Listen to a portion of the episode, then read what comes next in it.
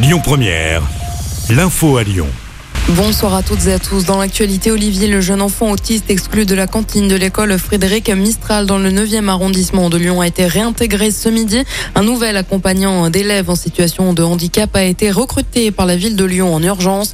Pour rappel, Olivier avait fait une crise très importante le 24 novembre dernier au moment de se rendre à la cantine de l'établissement. Ce jour-là, son référent scolaire était absent. Depuis, sa mère devait se rendre à l'école pour déjeuner dehors avec son fils jusqu'à 14 heures. Un refus d'obtempérer à l'origine du carambolage ce samedi soir sur le quai Galiton à Lyon. Un chauffeur a refusé un contrôle de police. C'était au niveau du quai André Lassagne dans le premier arrondissement de Lyon. La course poursuite engagée par la police avait rapidement été stoppée par crainte d'un accident.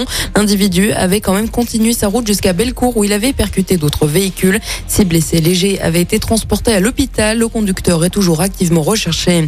Les suites de l'accident mortel de Mornon, une femme de 70 ans été décédée jeudi dernier lors d'une collision. Le conducteur de 30 ans a été mis en examen pour homicide involontaire et placé sous contrôle judiciaire. Selon les premiers éléments de l'enquête, l'homme se serait endormi au volant.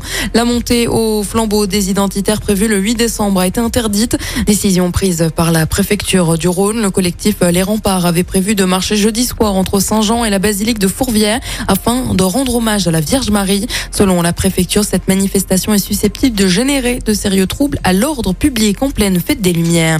Les scénarios de la peur, pas pour moi. La déclaration est signée Emmanuel Macron depuis Tirana en Albanie. Le chef de l'État s'est exprimé face à de possibles risques de coupure de courant dans les prochaines semaines, voire les prochains mois. RTE, le gestionnaire du réseau, avait alerté sur un risque de tension élevé pour janvier.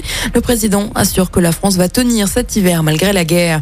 Des perturbations attendues demain à la SNCF. Le trafic TER dans la région sera perturbé.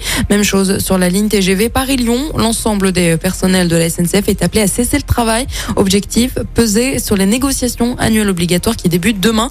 Pour rappel, des préavis de grève des contrôleurs ont été lancés pour la période de Noël et pour le jour de l'an. Et on termine avec un mot de sport et en football. Suite et fin des huitièmes de finale de la Coupe du Monde. Le Portugal affronte la Suisse. C'est à 20h et du basket, l'Asvel se déplace sur le parquet de Monaco en championnat. Le coup d'envoi est à 20h. Écoutez votre radio Lyon Première en direct sur l'application Lyon Première, lyonpremière.fr et bien sûr à Lyon sur 90.2 FM et en DAB+. Lyon Première